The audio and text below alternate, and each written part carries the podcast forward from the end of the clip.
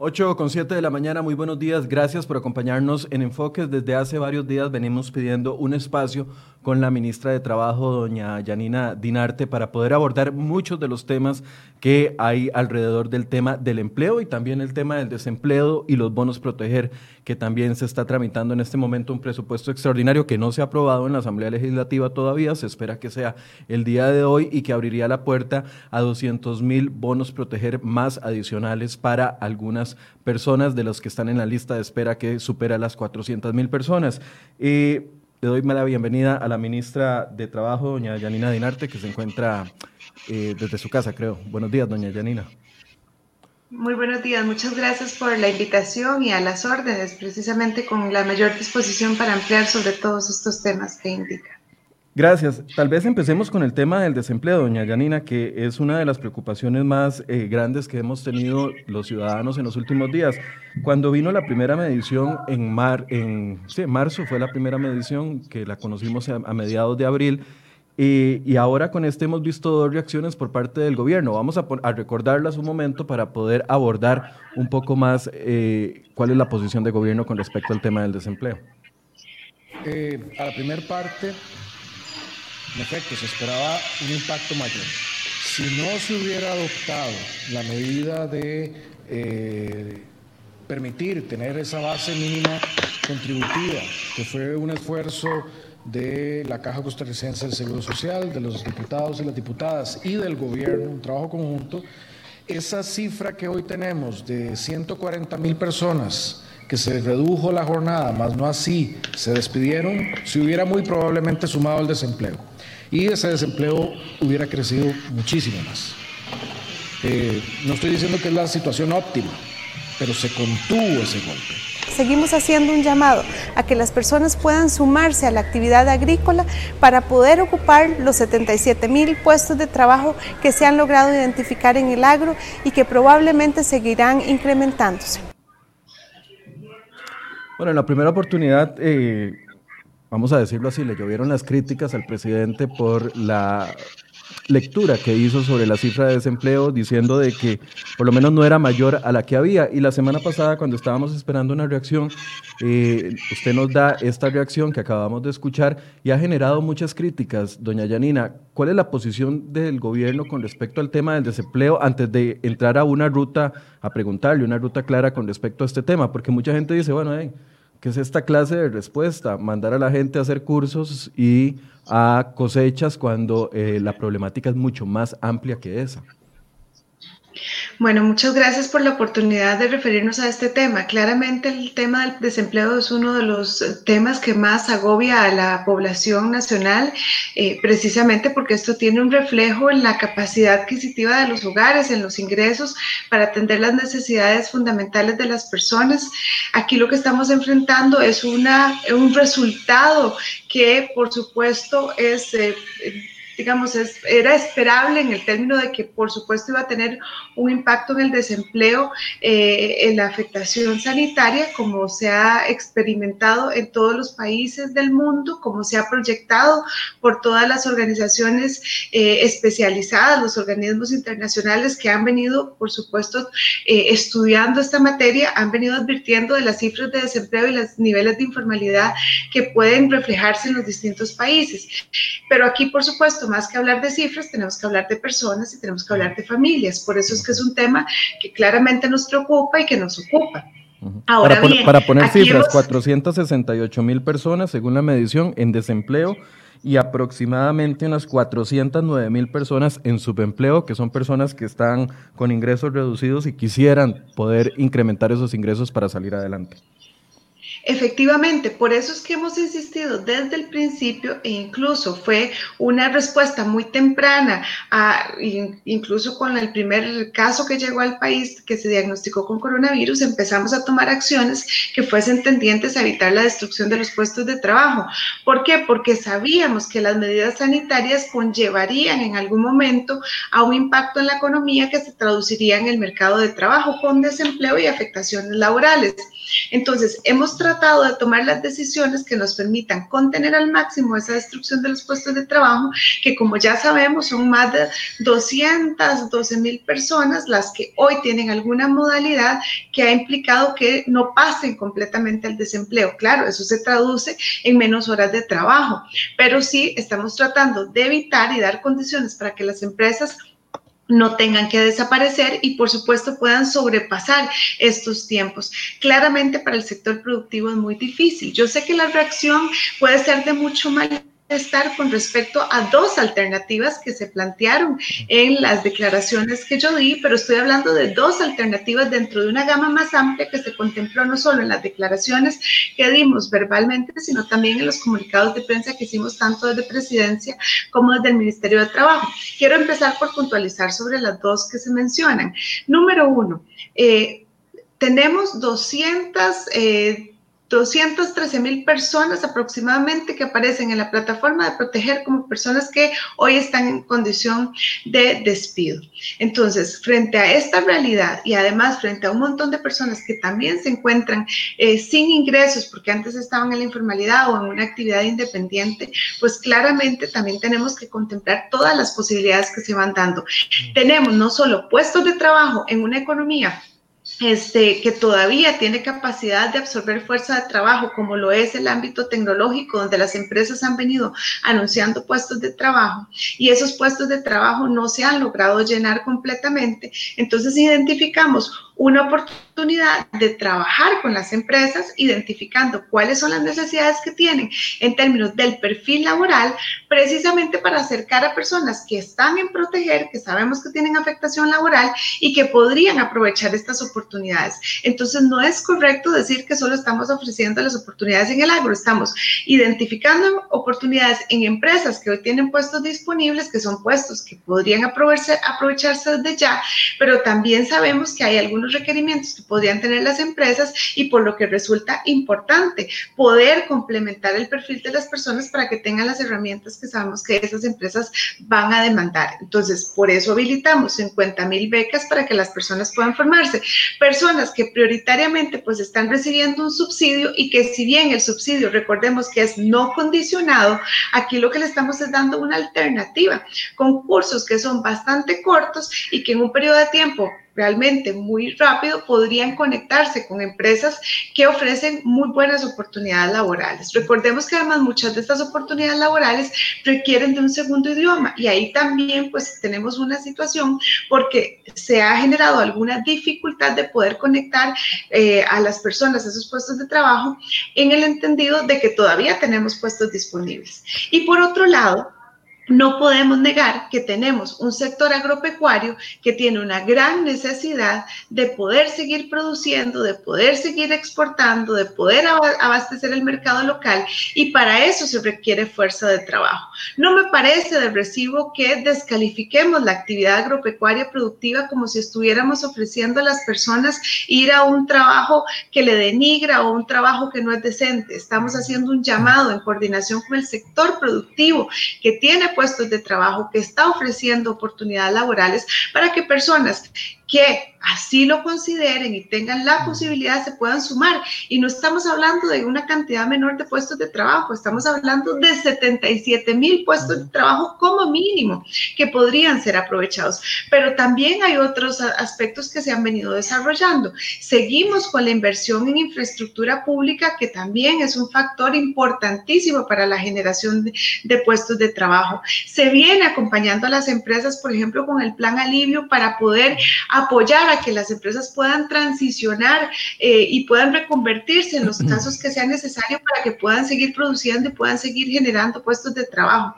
Se han puesto a disposición recursos para las empresas para que puedan no solo hacer inversiones, sino que puedan sobrepasar estos momentos y se han hecho adaptaciones en, en el financiamiento de banca de desarrollo para que precisamente empresas que estén produciendo no solo puedan potencializar su producción, sino que también puedan, por supuesto, evitar al máximo una afectación que lleve a la pérdida de empleos. Es, decir, se van dando un conjunto de acciones que van en el propósito de generar eh, dinamismo económico, entendiendo que aquí lo primero es que, por supuesto, se han tenido que tomar medidas de cierre y eso claramente también se expresa en una afectación en la actividad productiva y en, en los puestos de trabajo. Pero ¿no, ¿no cree usted, doña Yanina, que las críticas no van enfocadas en eso que usted menciona, del hecho de que sea una actividad denigrante o que la gente piense que trabajar en el agro sea una actividad menor? Yo no creo que vaya por ahí, yo creo que va más enfocado las críticas en el tema de la realidad de la disponibilidad de, las personas que están quedando desempleadas que puedan trabajar en esas zonas. Por ejemplo, sabemos de que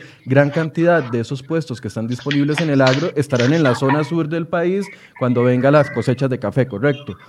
Eh, la gente no tiene disponibilidad para trasladarse, vivir ahí y poder ir a vivir a una covacha o esos tipos de situaciones donde viven las personas que van a recoger café, muchas de ellas, poder trasladarse con sus familias. El, em, desempleo está golpeando más a las mujeres, 237 mil mujeres, abandonar sus hogares aquí en San José para ir a trabajar al agro fuera del área central. Yo creo que la crítica va más enfocada en el hecho de que es una, una, una salida simplista a un problema muy complejo. No, Michael, yo creo que aquí es una interpretación que no, no, necesariamente expresa la dimensión de lo que estamos enfrentando. Vamos a ver, aquí tenemos, por ponerte un ejemplo, tenemos la distribución por provincias y nosotros en la zona, vamos a ver, tenemos en todas las provincias del país, tenemos cantidades realmente importantes de personas con afectación laboral. No estamos hablando solamente de San José. Sí, pero aquí está la mayor concentración de personas. Por supuesto, pero por eso estamos haciendo esfuerzos que se complementan. La inversión en obra pública, la inversión, el llamado que hacen las empresas que están, eh, por ejemplo, en zona franca, en el gran área metropolitana. Es decir, por supuesto que hay un desafío porque estamos en un momento en que la generación de nuevos puestos de trabajo, pues claramente es mucho más compleja. ¿Por qué? Por dos razones fundamentales que podríamos decir.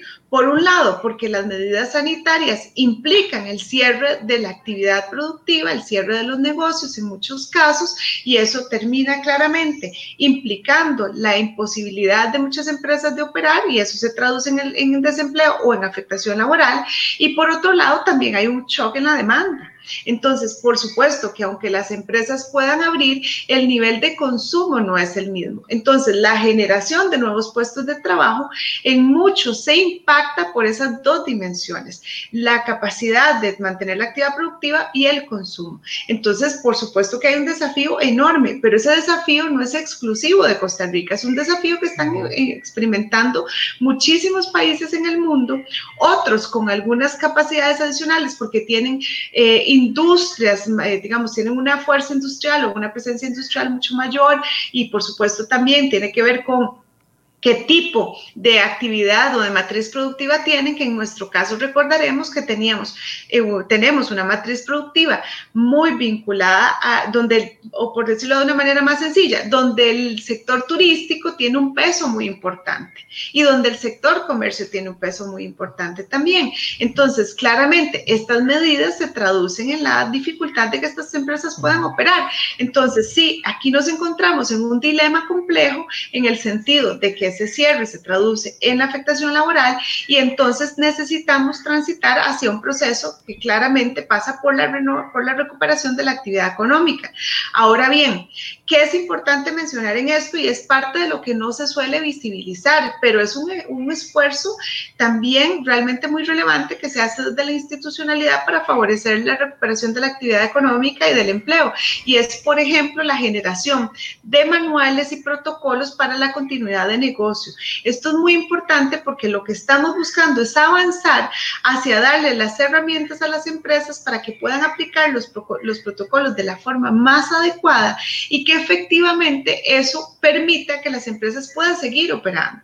y que ya no hablemos de una recuperación post-COVID, hablemos de una recuperación con COVID, que es parte de la dificultad más grande que tenemos que enfrentar. Claro, yo, yo le entiendo eso, pero tampoco se está visibilizando de que el COVID lo que vino es a agravar una situación país que ya venía en crecimiento. Eh, por favor, póngame en el cuadro de cómo se ha ido comportando el desempleo, que por supuesto es innegable que las medidas sanitarias son las que dispararon el tema del desempleo al 20.1 en el que estamos ahorita, 468 mil personas, pero como es notable, desde el año 2017, que teníamos cifras de desempleo muy buenas, hemos venido en, creciendo, por así decirse, y el COVID es el que nos pega ese salto de 12.5 a, a 20.1, pero además el problema venía sin ninguna solución clara, eh, real y tangible. Y es que aquí es donde quiero hablar de la calidad de las medidas, porque, a ver, es muy fácil decir, estamos proponiendo, y no, no lo tome a mal, lo digo como que, que, es muy fácil expresar, estamos proponiendo, proponiendo, proponiendo, pero ¿dónde se está evaluando la calidad de las medidas y los efectos de las medidas? Porque, a ver, eh, estamos claros de que la reducción de las jornadas podrá proteger a un sector eh, del sector privado que no fue despedido del todo, pero al fin y al cabo se quedan sin ingresos y les suspenden el contrato o se quedan con la mitad de los ingresos o el 25% de, de los ingresos. O sea, las medidas están, pero que sean efectivas, eficaces, reales, que le pongan un plato de comida a la gente, a la persona, de ahí, de, las medidas a, a, un plato de comida en la mesa de, la, de las personas, hay mucha diferencia. ¿Dónde está la evaluación para que estas medidas estén generando de verdad la, la, la necesidad, eh, supliendo la necesidad que tiene la gente? Sí, yo creo que aquí es muy importante aclarar, estas medidas por supuesto que se pueden medir en su impacto. Estamos hablando de cerca de... Eh, 200 mil personas, mucho más de 200 mil personas que no han perdido su trabajo. Es decir, si estas 200 mil personas que hoy tienen suspensión de contrato, reducción de jornadas, no hubiéramos aplicado estas medidas, que esto no es una propuesta, es una realidad. Si esto no hubiera pasado, estaríamos hablando de cifras de desempleo muy superiores. ¿Y dónde está la diferencia? Sí, por supuesto que nos preocupa que las personas tengan menos ingresos y por supuesto que también nos preocupa que hayan perdido del todo sus ingresos. Pero aquí lo que estamos hablando es de que son empresas que no han muerto, empresas que están haciendo el esfuerzo precisamente por volver a la normalidad, digamos, en la medida de lo posible y recuperar ese empleo. Entonces, esto es determinante porque además esto se complementó con el esfuerzo que precisamente se hizo con proteger para poder llevarle ese plato de comida, esos recursos que permitan atender las necesidades fundamentales de las personas para poder transitar en este periodo que sabemos que hay una afectación. Aquí no podemos hablar de que no hay resultados. Ahora bien, que los resultados no sean los óptimos, por supuesto, quisiéramos que todas las personas tuvieran sus ingresos, que tuvieran plena autonomía económica, pero estamos claros de que esta emergencia, esta pandemia, se traduce precisamente en efectos no solo en la economía, sino en efectos en el empleo. Ahora bien, hablemos de lo que había antes en términos de desempleo. Me parece realmente importante retomar esa discusión. Sí, Estábamos hablando de 304 mil personas que estaban en desempleo antes de la pandemia aproximadamente. Más los subempleos por supuesto, más el subempleo, pero aquí también es importante decirlo que esa medición no nos permite tener, eh, digamos, una precisión más exacta de cuánto está hablando. La gente trabaja menos de la cantidad de horas que espera, pero no tenemos certeza si es por la actividad productiva, cuántas horas son las que la persona está trabajando, pero por supuesto que podemos dar la cifra más grande.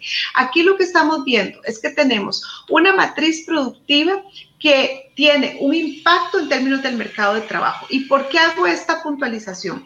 Porque aquí hay que sumar varios factores en los que yo he sido muy enfática y los que no civilizar.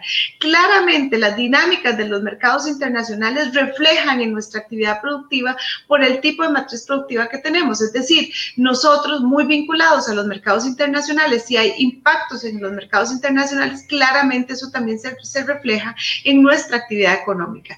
Pero a eso también hay que sumarle, por supuesto, el cambio que se viene dando en ciertos sectores productivos. Y, y, esto no es un tema menor. Estamos hablando de que el agro y del comercio fueron históricamente muy intensivos en fuerza de trabajo y nuestra economía ha venido cambiando hacia convertirse con mayor fuerza en una economía de servicios y es una economía que no necesariamente es tan intensiva en fuerza de trabajo como lo era el agro o como lo puede ser el comercio.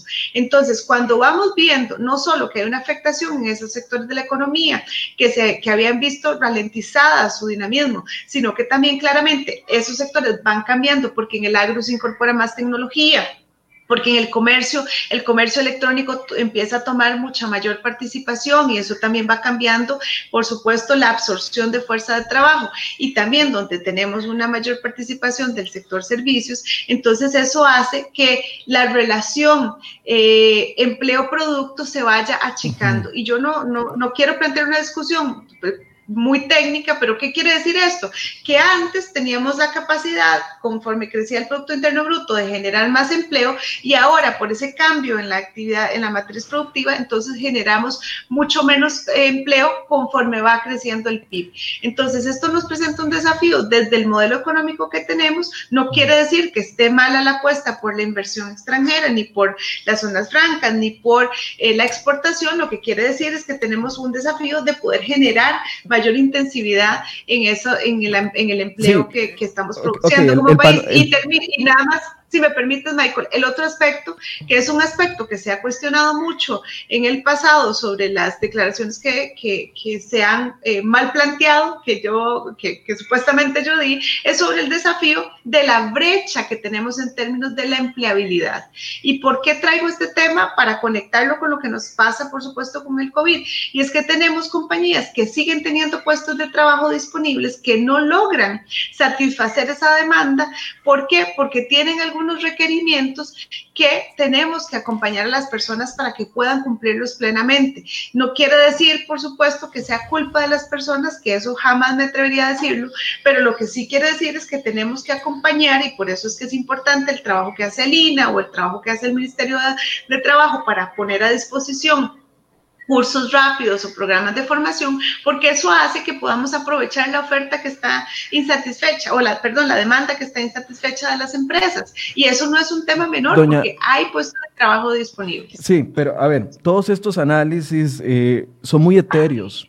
perdón que lo diga así, pero es que nada de lo que usted nos ha dicho hasta el momento le pone un plato de comida a la gente en la casa, nada de eso o sea, sabemos que los análisis están complejos, sabemos de la situación del COVID está compleja, pero hay una ruta clara con resultados, con metas específicas para poder luchar contra esta situación que tenemos, porque, o sea, podemos llorar sobre la leche derramada de aquí hasta el 2025 y seguir, y, seguir creciendo las cifras de desempleo, pero hay acciones específicas que no, sea, que no sea ese análisis tan generalizado y que vaya concentrado a que, bueno, entonces para las 273 mil mujeres que están sin, sin empleo en este momento, hay estas una, dos, tres acciones que las vamos a ejecutar en agosto, septiembre, octubre y noviembre para tener tal resultado para diciembre. ¿Existe eso?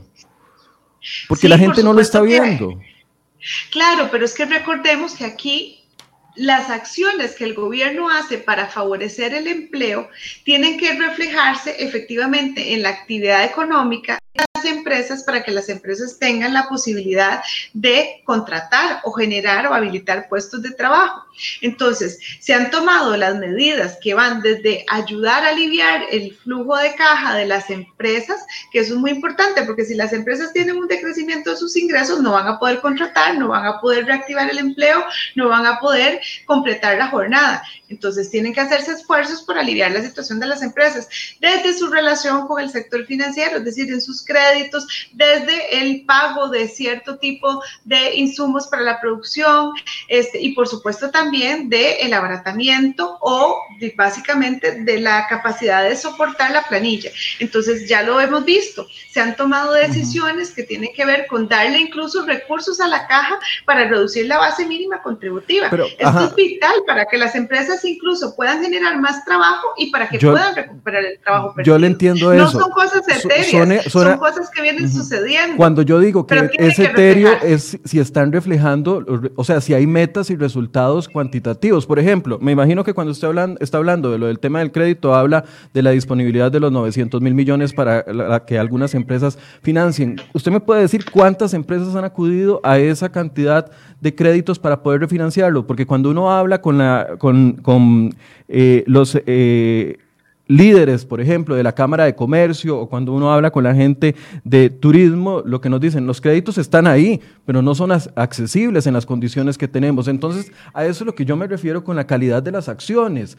Se plantean acciones, yo puedo plantear aquí 25 mil acciones, pero ¿cuál es de esas 25 mil la uno o la dos que está generando resultados? Porque si es por el crédito, eh, usted sabe cuántas empresas han acudido a crédito y han podido lograr restablecer su, su, su matriz financiera para poder contratar más gente. Por ejemplo, a, eso es lo que me refiero, calidad de las acciones, no, no plantearlas, o sea, porque plantearlas es muy fácil, es ver los resultados que está dando y ver si funcionan o no.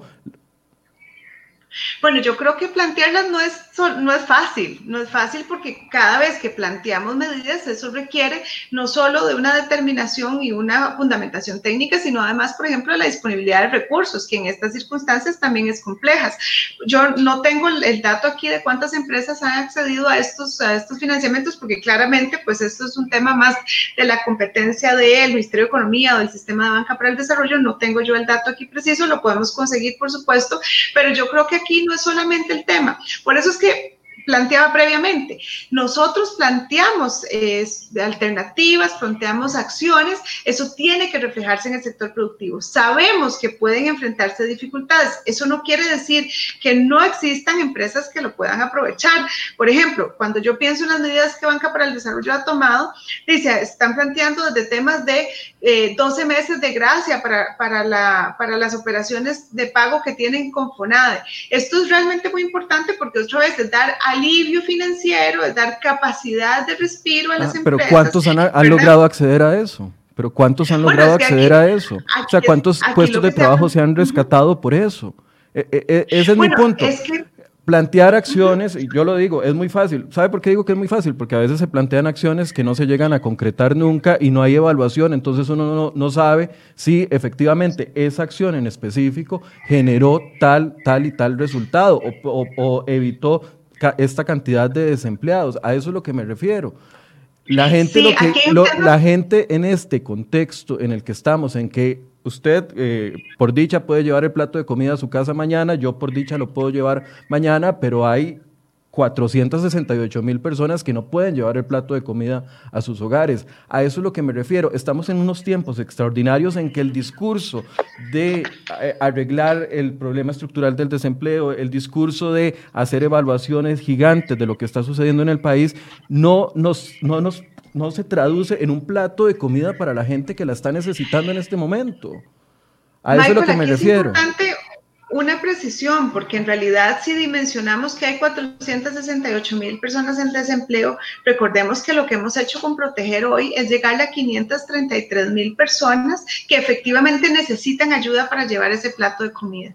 No quiere decir que no se ha venido atendiendo a la población y que hemos eh, generado las acciones que efectivamente impacten de la mejor manera posible en estas circunstancias a las familias afectadas. Aquí claramente estamos hablando, de, y esto yo quiero traerlo a la mesa, porque en realidad lo que nos está expresando el dato administrativo es que las dimensiones de la afectación es mayor, porque lo que nos da el resultado de la encuesta del INEC es una fotografía que si bien es importante, no está expresando todo el nivel de afectación que estamos teniendo en el mercado de trabajo. Y por eso es que protegerse vuelve tan importante. No quiere decir que las acciones desde bueno, pero hemos venido atendiendo precisamente en este periodo de afectación a las personas que han tenido una reducción de sus ingresos o una eh, desaparición total de los eh, mismos eh, precisamente por la afectación. Eso se lo, se lo, entiendo perfectamente, pero proteger ya se acabó para esas 537 mil personas y a menos de que usted me anuncie hoy de que viene un nuevo bono proteger para esa misma gente, pudieron comer en abril, mayo y junio, pero falta julio, agosto, septiembre, octubre, noviembre y todos los meses que nos quede de pandemia. Sí, pero vamos Solo hay 200 mil personas que van a recibir eh, eh, el bono y no van a ser estos mismos eh, repetidos, porque a lo que tengo claro es que no van a repetir de la primera tanda. A eso es lo que me refiero. Claro, pero ahora estamos en una etapa en la que vamos buscando una reapertura de la actividad productiva, precisamente ya con los protocolos, precisamente con los manuales, estamos tomando acciones que nos permitan ir en esa ruta ya de aperturar los negocios y de ir... Eh, digamos, eh, precisando con mayor rigurosidad, por supuesto, cómo se va dando el tema de las medidas sanitarias para que podamos precisamente recuperar la actividad económica y con eso recuperar el empleo. Es que claramente aquí lo que estamos hablando de empleo que se ve afectado porque tenemos que tener cierres de las actividades productivas. Entonces, las instituciones están haciendo grandes esfuerzos para poner a disposición de los sectores esos protocolos y que la operación pueda darse en las mejores condiciones precisamente para que la actividad económica pueda ir volviendo a la, relativa normalidad. En ese punto me interesa mucho hablar con usted sobre este tema. Usted ha pedido explicaciones claras a el Ministerio de Salud, al jerarca de salud, de por qué, cuáles son los eh, argumentos técnicos y la explicación técnica para tener algunos sectores cerrados y otros no. Le pongo varios ejemplos. Eh, ayer publicaba nuestro compañero Luis Valverde una nota donde eh, una, una, población a 9, 10 kilómetros de la cabecera de distrito estaba completamente paralizada sin un solo caso de COVID-19 en, esa población, en Cartago. Y este ha sido el reclamo generalizado de las personas. Veíamos, y en este momento se está manifestando gente al frente de la casa del el presidente de la República porque no hay una claridad. El Ministerio de Salud, ya sea porque don Daniel Salas está abarrotado de trabajo o porque no tiene eh, tiempo para explicarlo, porque él mismo ha dicho que ha sido muy complicado, pero se ha pedido cuenta de por qué hay sectores que siguen cerrados. Eh, sin tener un solo caso, por ejemplo, aquí en el área metropolitana, porque si estamos hablando de que el comercio y estas actividades son las que podrían rescatar mayormente a, la gente de la pobreza y de las situaciones económicas que está viviendo, uno esperaría rutas claras en eso, pero es que ni siquiera en las alertas amarillas y naranjas tenemos claridad. Usted los ha pedido, esa, esa, explicación técnica. porque, si la tiene, si la tiene quisiera que me la si la tiene quisiera que me la explique, porque no, no, no lo han explicado. Entonces, hay un montón de actividades que podrían estar generando por lo menos un ingreso mínimo a las personas para que no estén buscando de dónde poner un plato de comida en su casa y, están paralizadas sin ninguna justificación técnica, al menos que nos hayan explicado. Y eso lo repito no solo por la gente del sector comercio, la gente de los restaurantes que están diciendo que, se están que, están quebrando y que van a generar una cantidad de desempleo mayor. Lo digo por la gente de los hoteleros, lo digo por la gente del sector turismo. Como ministra de Trabajo ha pedido esa explicación. Bueno, yo he estado en los espacios en los que se ha explicado y no, por eso no, no puedo decir que haya pedido explicaciones porque yo he estado en los espacios donde se han eh, discutido y se han reflexionado y se han tomado muchas decisiones que tienen que ver precisamente con las medidas sanitarias de cierre. ¿Por qué? Porque ahí se nos ha expuesto precisamente los mecanismos que se utilizan desde desde la, del Ministerio de Salud y la Comisión Nacional de Emergencia para ponderar las decisiones que se están tomando. Claramente yo ahorita no tengo aquí los instrumentos para poder hacer una determinación de cómo se hace esa, esa eh, conclusión técnica, que por supuesto son medidas que se fundamentan con información que se logra recaudar eh, y que se logra generar a partir de los instrumentos que tienen tanto el Ministerio de Salud como la Comisión Nacional de Emergencias. Esto no se hace.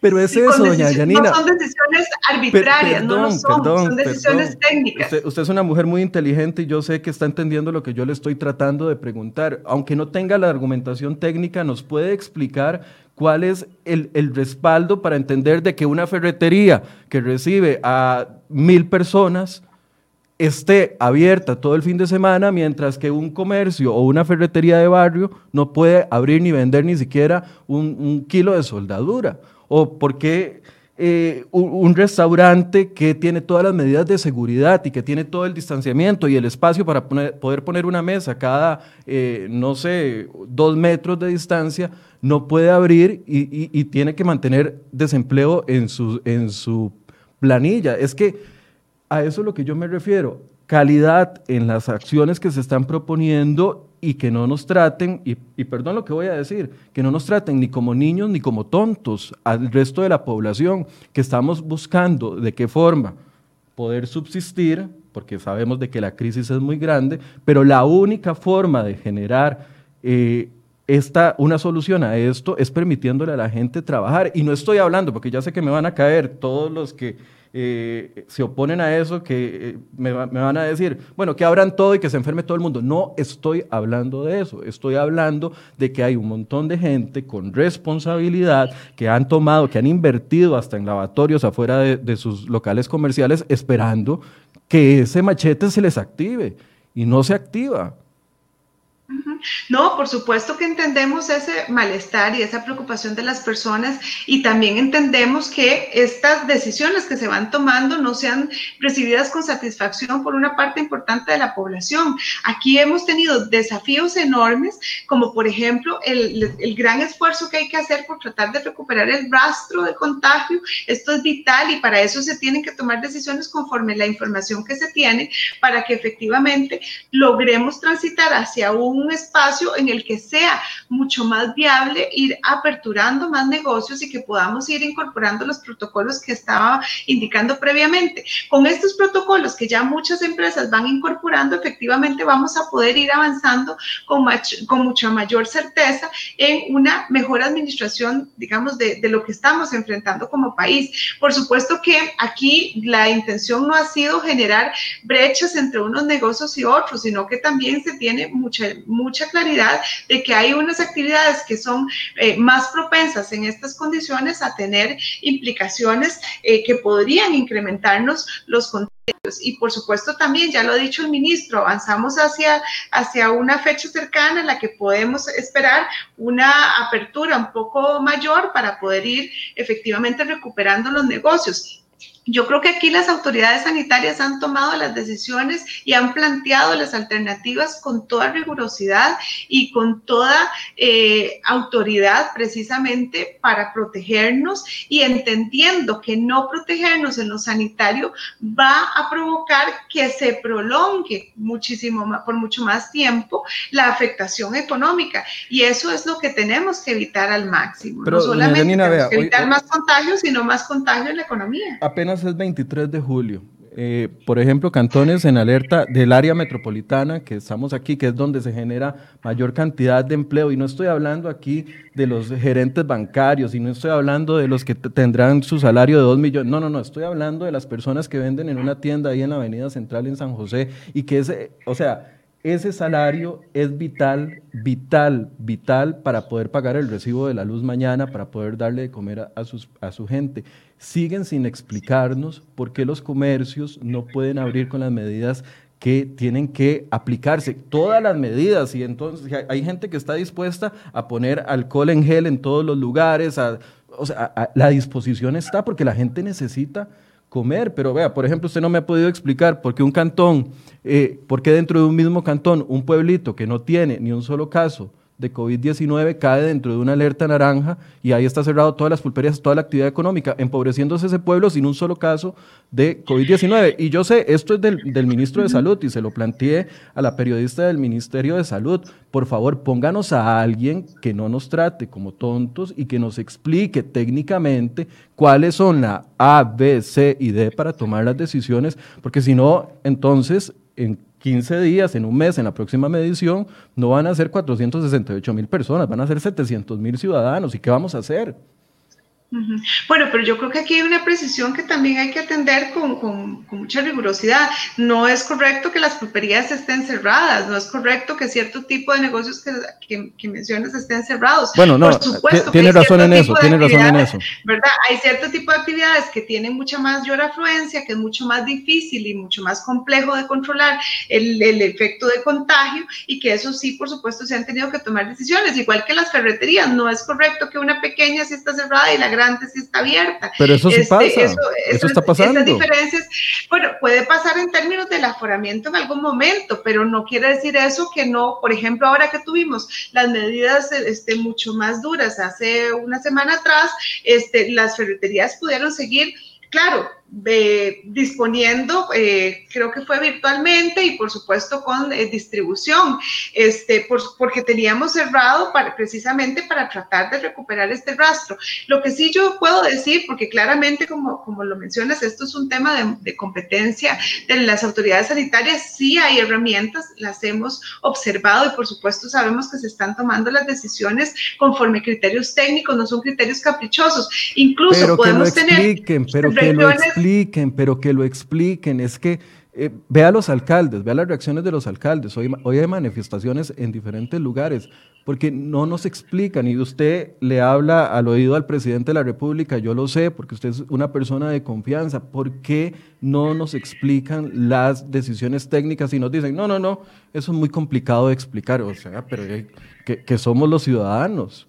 No, no, merecemos una explicación de las situaciones. Y, y, y, lo estoy hablando con usted, primero, porque usted tiene la apertura, número uno, y dos, porque le va a impactar y le va a reventar en la cara en la próxima medición de desempleo del país. No, definitivamente nosotros por eso estamos eh, trabajando y haciendo todos los esfuerzos que están en nuestros alcances en este momento para acompañar al sector productivo. Eh, yo creo que aquí se genera un gran eh, debate porque por supuesto el sector productivo indica que no estamos haciendo el máximo para poder aliviar la situación, un poco en la línea de lo que advertías, de que de repente no se siente que los recursos de los créditos estén llegando, de que por supuesto ya algunos, algunos bancos están empezando a aplicar otra vez los cobros a las empresas y eso genera asfixia en las empresas o por supuesto de algunas dificultades que enfrentan más allá de los cierres para poder atender las obligaciones de que tienen dentro de, en, en su operación incluso ahora que están cerrados y que ya son eh, obligaciones que tienen con algunos, eh, algunas instituciones o con algunos entes y eso por supuesto genera mucha angustia. Nosotros seguimos trabajando, yo eh, sé que el equipo económico viene haciendo grandes esfuerzos precisamente por facilitar condiciones para trabajar en, la, este, en el refinanciamiento de las operaciones de crédito, también en trabajar en operaciones para intensificar esta reconversión de algunas empresas que tienen potencial de hacer tránsitos sencillos para poder generar empleo y no verse afectado. También se ha venido discutiendo el tema de eh, cómo aliviar el tema de la producción, del financiamiento para el sector agro o para el sector turístico. Hay muchas acciones que se vienen desarrollando, no es que no estamos haciendo las cosas, eso no se refleja de forma inmediata en la actividad productiva y eso es parte de lo importante de comprender en esta circunstancia tan atípica que tenemos. Y por supuesto, claramente yo desearía que en la siguiente encuesta no tengamos cifras mayores de desempleo. Pero por supuesto vamos? que sí pero necesitamos ir recuperando la actividad productiva precisamente para que no tengamos más personas que se suman al desempleo. Yo creo que aquí, incluso yo lo voy a decir en estos términos, cuando yo veo que se sumaron 190 mil personas más al desempleo y nosotros tenemos hoy cerca de 212 mil personas en proteger que sabemos que han sido afectadas por el desempleo, pues claramente puedo proyectar que vamos a tener este, en la próxima encuesta un, digamos, un, un reflejo un poco más grande de lo que está pasando en términos de, el, del desempleo, pero no puedo, por supuesto, dejar de pensar en que esto también se traduce en la informalidad y en el subempleo, como lo mencionas, y precisamente por eso es que las medidas que se toman no solo en el plano económico, sino sanitario, pues claramente son determinantes en lo que vamos a ir teniendo en el mercado de trabajo. Ahora, por ejemplo, parte de lo que se está haciendo es tratando de concretar 100, un poco más de 120 trámites que se, que se flexibilizarían muchísimo aplicando, eh, por ejemplo, declaraciones juradas. Confiamos en que esto pueda ayudar a que muchos negocios que están surgiendo o que se están quedando en la informalidad puedan ahora llegar a formalizarse de una forma mucho más sencilla, que puedan empezar a, a generar empleo también este, de calidad. Estamos también eh, esperando ya con la aprobación de, de, la, de la ley de Lina que podamos flexibilizar muchísimo más las capacidades de contratación de Lina para que podamos acompañar más a las empresas y también más a las personas afectadas laboralmente. Confiamos muchísimo en que eso muy prontamente nos va a poder dar eh, nuevas herramientas. Yo he venido eh, haciendo procesos con, eh, algunas, con algunos entes para poder este, eh, llevar a la Asamblea Legislativa algunas propuestas en términos de alternativas para sectores muy afectados en términos del mercado laboral y esperamos que prontamente eso se pueda llevar a la Asamblea Legislativa. Y también debo decirlo, pues se vienen dando discusiones importantes como ahora la, la discusión sobre jornadas eh, 4-3 o jornadas extraordinarias que que también puede venir a favorecer de forma significativa, especialmente a un sector como el turístico, que por supuesto visualiza en las jornadas analizadas o en la jornada 4.3 una alternativa para eh, sobrepasar este momento también. Eh, no me había dado cuenta que el tiempo ha avanzado un montón y me quedan varios temas, doña Yanina. Entonces, para cerrar este tema del desempleo y el empleo, hay una ruta, pero así, en, como en el cole, respuesta corta y concisa ¿Cuál es la ruta de aquí a diciembre de acciones del gobierno? Así en uno, dos, tres, y qué es lo que pretenden esas acciones de aquí a diciembre en tema para evitar que crezca el desempleo y poder reactivar ese tema. Mantener la inversión eh, en infraestructura, eh, generar alternativas de acompañamiento a las personas que están afectadas laboralmente, acompañamiento a las empresas en términos de financiamiento y, por supuesto, la capacidad de sobrepasar las obligaciones que tienen eh, con, digamos, con el sistema financiero, especialmente con Banca para el Desarrollo, programa alivio, por ejemplo, para la reconversión de actividades productivas, los avales de cartera, eh, toda la estrategia que se ha venido haciendo en términos más macroeconómicos, precisamente para impactar positivamente en las tasas de interés, también los guías y protocolos de continuidad de negocio, así como una estrategia que esperamos prontamente poner a disposición y que estamos trabajando en ella de, con carácter tripartito para poder generar mecanismos donde las empresas que cumplen puedan mantener su apertura idealmente a pesar de las medidas sanitarias, digamos, de cierre. También esperaríamos concretar una simplificación de trámites bastante importante que se viene trabajando desde el Ministerio de Economía y también se viene haciendo para mencionar algunos temas que está haciendo la, la, colega en el Ministerio de Economía, se viene trabajando en una estrategia de mujer y negocios, precisamente enfocando en las empresas de mujeres o en los emprendimientos de mujeres y también para acompañar la productividad, esto también de la mano, por ejemplo, de, de COMEX y este, de agricultura, así que también, y cultura, que también ha venido haciendo convocatorias para apoyar al sector cultura como ¿Cuántos puestos de trabajo va a generar esto? Bueno, eso, es, eso no tiene un, no, no podría decir yo en este momento porque ya sabemos que el impacto se tiene que ir midiendo en el tiempo. Entonces, esto depende de conforme se va dando la apertura, cuánto vamos a ir recuperando puestos de trabajo. Insisto, todavía estamos en la etapa en donde tenemos que priorizar en evitar la destrucción de puestos de trabajo y complementariamente y en paralelo ir generando las condiciones habilitantes para generar más puestos de trabajo. Hablemos de bono proteger. Sabemos de que ya no va a haber, para las 537 mil personas que recibieron sus depósitos, ya no va a haber otra, una, ayuda adicional, ¿correcto? Por el momento, la prioridad sigue siendo tratar de cubrir a las 420 mil personas que aproximadamente todavía no le hemos podido llegar. Ustedes son expertos en, en cambiar la respuesta, doña Janina. 537 mil personas no van a recibir, por el momento, esas 537 mil personas no van a recibir un cuarto, quinto y sexto bono proteger, ¿correcto? Por el momento, efectivamente, esa es la situación que tenemos porque no tenemos disponible. Ok. Hay 420 mil en lista de espera. Así es. Solo hay plata para 200 mil más por tres meses, ¿correcto? Así es. por el momento también. Ok. ¿Qué va a pasar con los que quedan en lista de espera si lo necesitan y no hay más dinero para esas 200 y resto mil personas. ¿Qué va a pasar precisamente, ahí?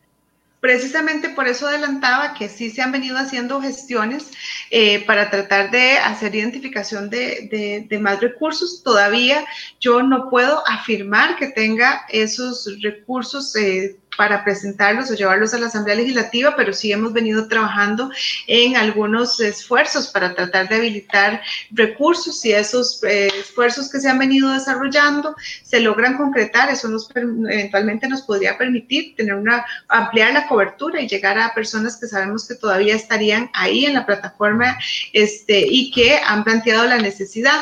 Aquí hay que decirlo, con esos 200 mil eh, bonos que esperamos que puedan sumarse ahora con la aprobación del presupuesto, presupuesto, haremos, por supuesto, el abordaje con la priorización, aplicando la priorización para poder llegarle a aquellas personas que fundamentalmente sabemos que tienen cero ingresos, personas que sabemos que tienen mayores niveles de vulnerabilidad y que, por supuesto, su, su necesidad se vuelve mucho más este, crítica y por eso entonces haríamos una priorización para tratar de llegarles a estos. Esto significa que, por ejemplo, las personas que tienen una reducción de jornada de menos del 50%, pues sí, pues son el tipo, de, digamos, de población que eh, por el momento fundamentalmente podrían estar quedando, eh, digamos, en este momento en suspenso hasta poder identificar si tenemos la posibilidad de habilitar más recursos. Por eso, esos, 200 mil, esos 200 mil que van a quedar fuera, 230 mil, no sé cuántos son exactamente, eh, no hay un plan concreto. Sí, sí hay un plan concreto, pero recordemos, recordemos que hace más de un mes nosotros presentamos a la Asamblea Legislativa un presupuesto y por supuesto pues ahora esperamos que se pueda concretar en esta semana para poder llegarlo. Entonces, ¿qué es lo que pasa? No, pero es que estoy hablando de los otros, de los que quedan fuera. Ya, e, ese presupuesto. A eso voy, a eso voy. Precisamente hemos venido planteando negociaciones para poder habilitar más recursos y eso pasará porque los mismos puedan ser en algún momento eventualmente aprobados por la Asamblea Legislativa. Entonces, la determinación de cuándo podrán habilitarse sus recursos o si finalmente se logran habilitar también estará en función de esta dinámica en la que, por supuesto, requerimos no solo concretar el proceso que estamos haciendo de negociación por más recursos, sino también claramente porque puedan concretarse posteriormente en la Asamblea Legislativa. ¿De, dónde, de dónde saldrían esos, esos recursos adicionales y cuánto sería el monto? En esas estamos. Yo preferiría en este momento todavía no adelantarlo porque estamos en una etapa de cierre de la negociación y una vez que la negociación concluya, pues estaríamos haciendo, este, la, dando la información ya con más detalle, que es precisamente este planteamiento que adelantaba en el sentido de no solo habilitar digamos, unos recursos, no son muchos, pero sí unos recursos que pudieran permitirnos cubrir alguna cantidad adicional de bonos, pero también eh, llevar alternativas, por ejemplo, a sectores que han sido muy afectados eh, laboralmente y que podrían generarnos este, incluso una modalidad un poquito diferente a lo que hemos hecho con Proteger, más dirigido incluso a las empresas. Ok, eh, ¿cubriría los 200 mil? que quedaron fuera de la lista de, de, los primeros depósitos y de estos segundos que se están aprobando. En, en este momento todavía. Perdón, se le cortó. En, este momento creo que no la totalidad, además creo ¿Ahí me escuchas? Sí, ya la escucho. Sí. Creo que no sería la totalidad, pero además recordemos que ya estamos notificando personas que quedan excluidas del programa, es decir, ya estamos comunicando rechazos y eso también es importante para efectos de poder tener la eh, determinación final de cuántas son las, la, cuántas serían las, las, personas, cuántas serían las personas que se nos quedarían eventualmente en espera o sin eh, colocación de recursos. Eso es parte de lo que estamos determinando ahorita también con estas exclusiones que se están haciendo en estos días.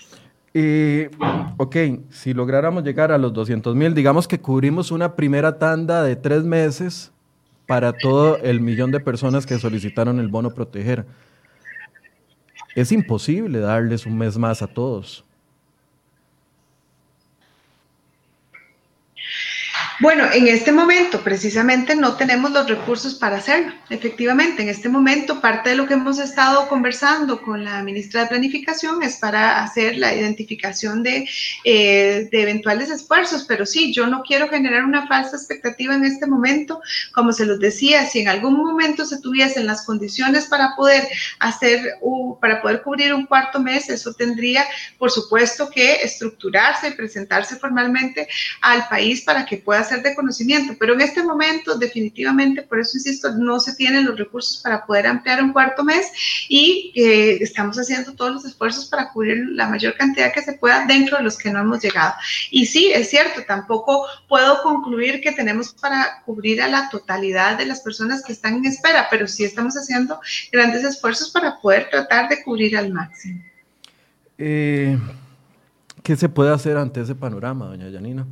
Sabiendo de que la complicación, de hecho, aprovecho eh, a todos invitarlos después de este programa, que va a terminar en unos cuantos minutos, eh, tenemos una conversación muy interesante que grabamos la tarde de ayer con el exministro de Hacienda, don Rodrigo Chávez, donde él da un panorama muy distinto al que plantean las autoridades sobre la situación del país, pero ambos, ambos panoramas coinciden en algo, y es que la situación económica no va a mejorar ni en, mediano, ni en corto ni en mediano plazo.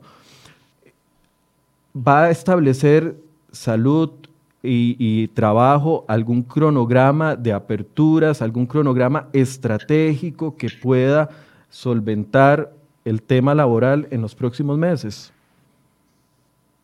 Bueno, definitivamente se trabaja en poder generar herramientas para dar mayor claridad de cómo digamos, mayor confianza de cómo se pueden ir dando esta, la aplicación de estas medidas.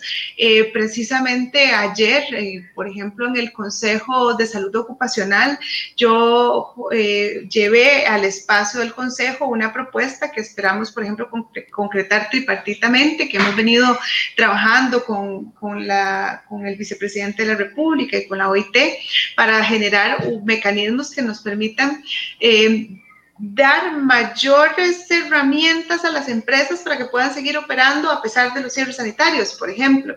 Este tipo, en el momento en que se concreten, si logramos concretar este tipo de instrumentos, a su vez podríamos dar también más certeza a las empresas este, y las empresas tendrían mejores capacidades para poder afrontar los, los cierres que se tengan que, eh, si es que se tienen que ir dando. Y por supuesto, yo sé que salud también trabaja en, las mediciones para poder ir haciendo proyecciones que nos permitan también ir tomando decisiones también con, con, mucho más, con mejor proyección hacia, hacia la ciudadanía y por supuesto hacia las empresas para poder ir tomando previsiones. Yo creo que esto es importante. Yo ahorita no, no podría decir porque no está, eh, no es parte de mis competencias cómo se está este, definiendo, estructurando estos planteamientos, pero sí me parece que es muy importante este, estas adaptaciones que vayamos haciendo en términos de la aplicación de los protocolos, del cumplimiento de los, de los mismos y por supuesto de las herramientas que vayamos poniendo a disposición para que las empresas puedan garantizar ese cumplimiento. doña Yanina, pero ¿no cree usted que la ministra de Trabajo debería estar a la cabeza, en la, en la cabeza digo yo, a la par del ministro de Salud? tomando las decisiones con respecto a los cierres, sabiendo de que es la única herramienta que tenemos para evitar que más personas caigan en pobreza. No, yo no estoy diciendo que nosotros no coordinemos ni que no tengamos un diálogo sobre estas materias. Lo que estoy, por supuesto, eh, poniendo en perspectiva es que claramente las autoridades sanitarias tienen que poder tomar decisiones también fundamentadas en criterios técnicos. Y ahí definitivamente sabemos que muchas decisiones que son... Eh, técnicas y que van dirigidas a generar una, un abordaje prudente y responsable de la emergencia sanitaria, pues claramente terminan teniendo un reflejo en el mercado de trabajo. Esto no quiere decir que no se pongan en perspectiva ni que el ministro no tenga claridad de las implicaciones que esto tiene en el mercado de trabajo, porque claramente no solo lo sabe, sino que lo hemos conversado y procuramos que las decisiones que se tomen tengan los menores efectos posibles en el mercado de trabajo. Pero también es cierto que las medidas sanitarias que se adoptan tienen que tener, por supuesto, la rigurosidad que nos permita la eficacia de las mismas, porque lo peor que podría pasar es que tomemos decisiones que no van a ser eficaces y que aún así impliquen cierres, porque entonces ahí sí estaríamos hablando de pérdidas de empleo sin resultados. bueno, eso, es lo que están reclamando, eso es lo que están reclamando los sectores, precisamente. Eso no, pero aquí estamos Aquí estamos teniendo eficacia y esto es importante el decirlo. el alcalde de San Ramón dice, ¿cómo es posible que nosotros estemos cerrados con X cantidad de casos y otro cantón que tiene eh, el 30% de los casos y está abierto? Eh, eh, eso es lo que yo he tratado de transmitirle y, y, no sé, algunas personas han pensado que soy irrespetuoso. No, es que es la frustración de no entender por parte no mía, porque que lo entienda yo es irrelevante, por parte de la gente que no tiene que comer en su casa, por parte de la gente que está viendo, y no sé si ha visto una imagen que anda circulando de, de un cementerio, y se dice cementerio de empresas, y un montón de gente eh, llorando su empresa destruida completamente. E, e, ese es el punto, no es que uno esté en contra o que quiera eh, joderles la vida a los que están en las autoridades del gobierno, es el hecho de comprender, de entender estas situaciones ilógicas que están yendo al traste con el empleo de las personas. Eh, eh, eso es todo. No, y yo eh, lo, lo, recibo, recibo las preguntas con, entendiendo por supuesto y con empatía lo que estamos enfrentando, lo que están enfrentando las empresas y lo que están enfrentando las personas afectadas. Eh, yo creo que es un ejercicio eh, justo, razonable y por supuesto necesario el de que se pueda cuestionar las decisiones que se están tomando y que por supuesto no las trasladen a quienes tenemos la responsabilidad de tomar decisiones. Yo esto lo, lo digo con toda franqueza, más bien agradecemos que los espacios se puedan dar. Ahora bien, por supuesto que también entendemos que las decisiones que se van tomando como están eh, basadas en decisiones técnicas en fundamentos técnicos, claramente eh, esto no necesariamente genera eh, satisfacción porque sabemos que se traduce en las empresas y en las personas. Se traducen, por supuesto, porque tienen que cerrar negocios y porque tenemos que tomar decisiones porque, que por supuesto han tardado días y que esto eh, cuando ya las empresas empiezan a sentir que tienen cada vez menos capacidad de sobrellevar, por supuesto van reaccionando y van pidiendo que se puedan ir soltando las medidas. Pero por supuesto las autoridades no pueden eh, tomar decisiones de ir soltando si no se tienen las condiciones para hacerlo en términos sanitarios. Esta es una emergencia que amerita todos los esfuerzos necesarios para poder generar el máximo control por el beneficio del país completo. Incluso aperturando negocios, no necesariamente la gente va a salir a comprar en este momento porque existe temor también. Pero por lo menos tienen un ingreso, por lo menos tienen un ingreso. O sea, si un local en San José, una tienda de, de ropa americana abre, y le da por lo menos trabajo a cuatro de sus ocho empleados que tenía, ya ganamos. O sea, cuatro familias ganaron. Por supuesto, pero recuerda lo ilógico de que como un cantón, al principio, eso no está sucediendo en este momento, pero al principio una, un lado de la avenida central podía abrir y el otro lado de la avenida central no. O sea, que, que es esa, que es esa, perdón, es una tontera. Bueno, ese, ese caso no lo, no lo tengo en referencia y, y en buena hora que no se esté dando en este momento, pero aquí también tenemos que entender que las Vamos a ver que las fronteras que tenemos entre los cantones son fronteras que no necesariamente eh, son, son fronteras que nos permitan marcar una diferencia tan clara para evitar que se vaya a dar el traslado. Las personas transitan de un lugar a otro, transitan de un cantón a otro, transitan de una comunidad a otra y por supuesto eso también puede elevar el riesgo de contagio. Yo creo que aquí hay que volver a hacer un llamado, Michael, que es muy importante y es el primer llamado a las personas. Este, sabemos que muchas veces los riesgos del, del contagio también se están dando por y las actividades que hacen las personas fuera del centro de trabajo. ¿verdad? Las, las fiestas y actividades sociales y eso también genera una protección de contagio y yo creo que aquí, por supuesto, nos implica la responsabilidad que tenemos que poner en la mesa todos, de la disciplina que tenemos que tener todos, precisamente para que entre todos logramos contener el contagio y, por supuesto, ir avanzando en la recuperación de las actividades productivas. Yo no estoy diciendo aquí que la gente sea la que la única que tenga que contribuir a que logremos sobrepasar esto, pero sí tenemos que recordar que todos tenemos una responsabilidad y las decisiones vamos a... Ahí yo tengo, digamos, que, que un, un, asterisco porque se nos sigue también diciendo, y, y, no, no, sé si, si usted puede traducir eh, eventualmente al presidente estas, porque me encantaría decírselo al presidente, solo que no nos ha dado entrevista en muchos meses. Pero es que ese es el otro mensaje. La gente eh, no se está cuidando, la gente es irresponsable y uno sale a la calle y la gente con tal de comer está tomando las decisiones. Y, ese tema de las fiestas a mí me genera mucha duda. Se lo he preguntado al Ministerio de Salud que me diga específicamente cuántos contagios se han generado por fiestas, porque nos hacen pensar de que estamos de fiesta. Lo decía el, el exdirector de Vigilancia de la Salud, don Rodrigo Marín, estamos de fiesta. Él estaba incumpliendo medidas. La gente se está cuidando. Es que es tal vez ahí el mensaje, si, me lo permite doña Yanina, de que los ciudadanos no somos tontos, los ciudadanos no somos irresponsables. Hay un sector que claramente lo hay, lo hay aquí, lo hay en Alemania, que es un país súper eh, eh, disciplinado, y lo hay en Suiza. En todo lado lo hay, pero hay un sector que está dispuesto a seguir las medidas al pie de la, de la letra con tal de llevarle comida a, sus, a, su, a, su pare, a su pareja, a sus hijos, a su, a su esposa, a su esposo. Y, eso, esos mensajes de que es que estamos de fiesta y por culpa de eso tenemos 5.500 casos el día de ayer. Bueno, entonces dígame cuántas fiestas se realizaron el fin de semana y cuántos contagios se, se dieron. Porque esos mensajes generalizados lo que nos hacen es darnos frustración de que los irresponsables somos nosotros los que estamos tratando de subsistir. y, eso, es un mensaje que yo siento que no aporta absolutamente no, yo nada. Creo, yo creo que aquí hay que matizar esa conclusión porque en realidad aquí no estamos diciendo que los ciudadanos sean los, los irresponsables.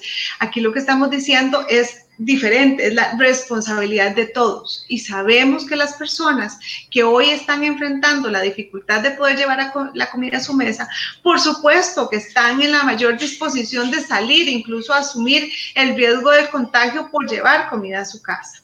Y sabemos que eso a su vez dispara una actividad informal importante. Estamos conscientes de eso. Pero lo que yo estoy diciendo acá no es que es culpa de las personas solamente. Lo que estoy diciendo es que es responsabilidad de todos cuidarnos y es responsabilidad de todos. Y, lo estamos haciendo.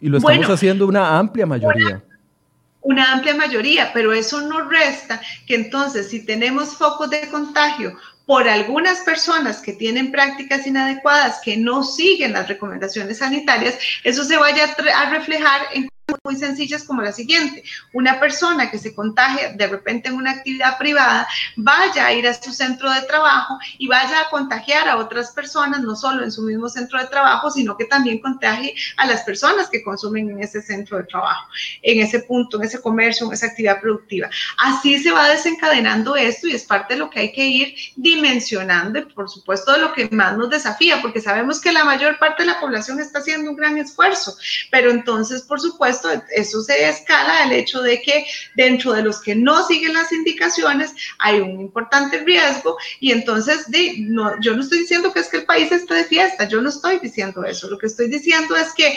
lamentablemente esta, esta pandemia tiene la característica de que se reproduce muy fácilmente y que además puede ser en muchos casos este, silenciosa y eso por supuesto nos expande la posibilidad del contagio y claramente queremos evitar al máximo la muerte de más habitantes de nuestro país. Queremos evitar e, esto porque no es un tema menor, estamos hablando del riesgo de la vida de las personas, estamos hablando de lo que esto significa en términos del sistema de salud de nuestro país, significa el reto de que entonces tenemos que, por supuesto, reforzar la capacidad hospitalaria, por supuesto, dirigir más recursos a eso y eso también genera, este, en una situación fiscal como la que tenemos, genera, por supuesto, eh, una, una obligación muy importante para el Estado que no solo se reflejará en el corto plazo, sino que se reflejará a futuro. Nosotros estamos conscientes de que tenemos que seguir avanzando hacia la apertura y tenemos que seguir apelando precisamente a que los protocolos se incorporen en las empresas para que esto nos garantice por supuesto, que podamos tener una, una nueva normalidad que permita a su vez este, recuperar el empleo. Dos preguntas específicas porque yo sé que ya se me venció el tiempo que tenía disponible usted para nosotros. Uno, el tercer depósito. Hay algunas personas que dicen, nos están escribiendo acá, que eh, no han recibido el tercer depósito. Es correcto, hay, un, hay una parte que no ha recibido el tercer depósito de los que recibieron eh, de la primera tanda. Perdón que use la palabra tanda, pero es para ser más simplista. Sí, efectivamente, todavía tenemos personas que estamos en proceso de pago. Hoy yo esperaría que paguemos 10 mil personas más y estamos en ese proceso donde prácticamente todos los días venimos ¿Cuántas faltan? Eh, uh, déjame ver, aquí debo tener el dato. Eh, llevamos 243 mil personas, nos faltan probablemente unas 200 unas 200 mil personas más. Sí, estamos en este proceso para ir pagando esas 200 mil personas. A 200 mil les falta el tercer depósito. Sí, efectivamente. Pero estamos en ese proceso de, pago de planillas. Ok, 10 mil lo van a recibir hoy. Sí, exactamente. ¿Y los, y los otros 190 mil?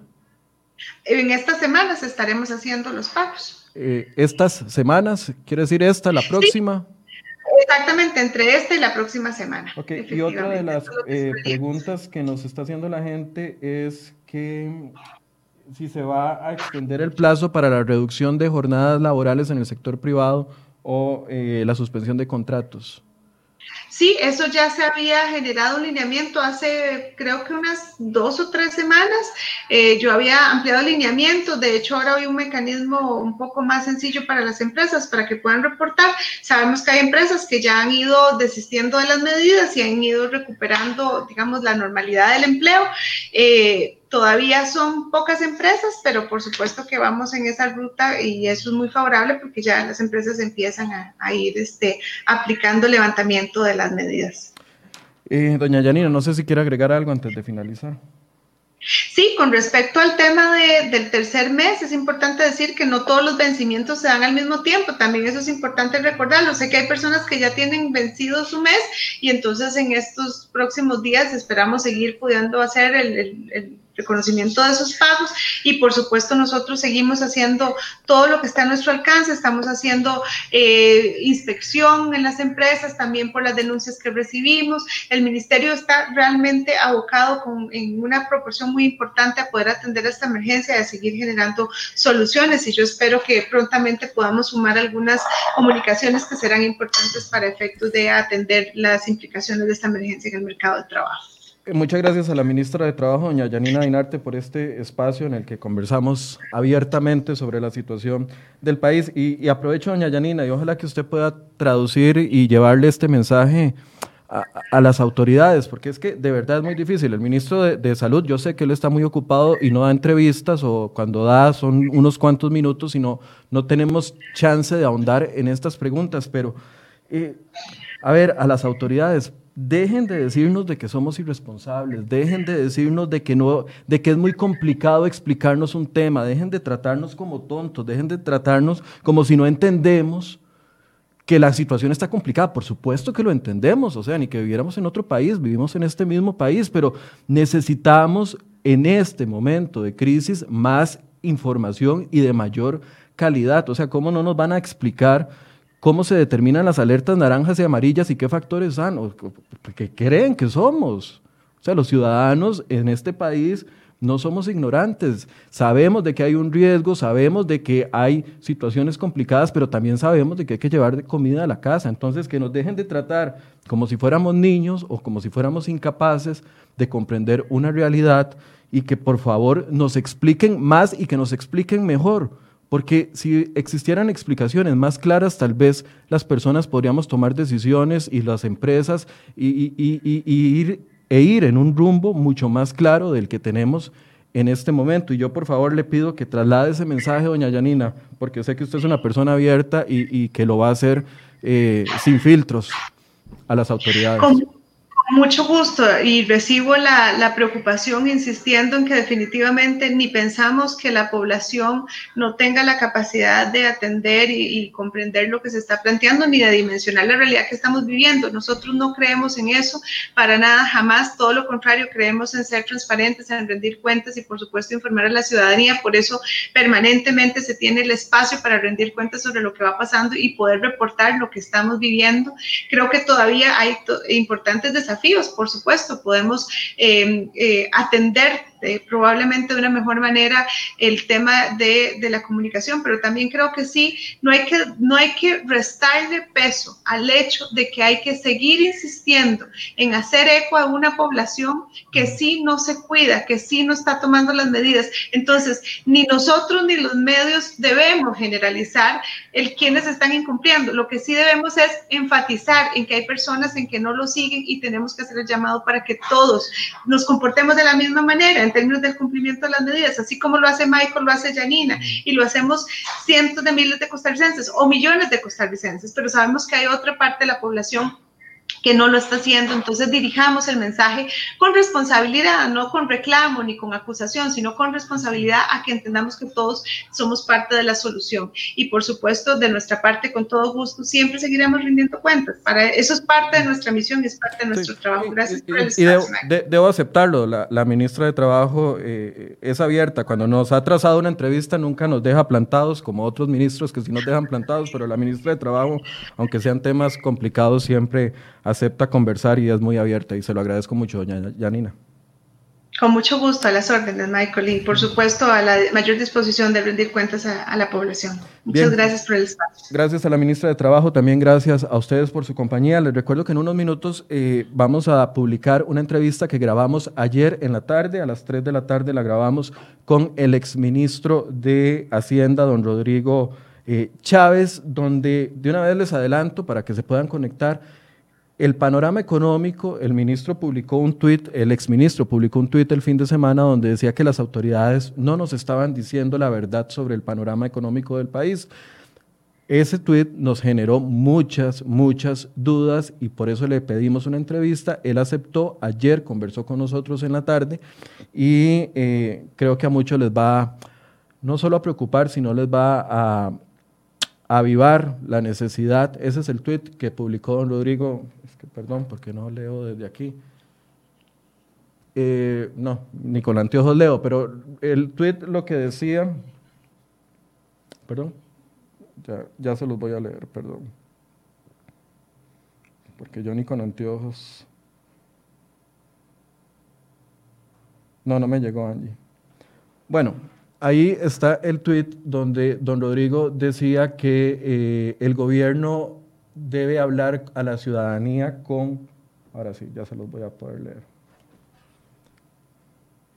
Dice, una autoridad mundial dice que Costa Rica no tendrá vacuna en años. La crisis económica se pondrá peor. El gobierno debe hablarle a la ciudadanía con total franqueza de lo que viene. Eso, por supuesto, que nos generó eh, muchas dudas y le pedimos esta entrevista, la vamos a publicar en unos minutos y por supuesto que va a ser un insumo importante para que ustedes tengan más elementos para juzgar las acciones en materia económica que está haciendo el gobierno de la República. Así que los invito a que se conecten en unos minutos acá también en Cere Hoy. Muchas gracias por su compañía. Mañana vamos a hablar sobre los deudores en el país, la situación de los deudores en el país. Los invito para que se conecten y podamos conversar de eso. Muchas gracias y buenos días.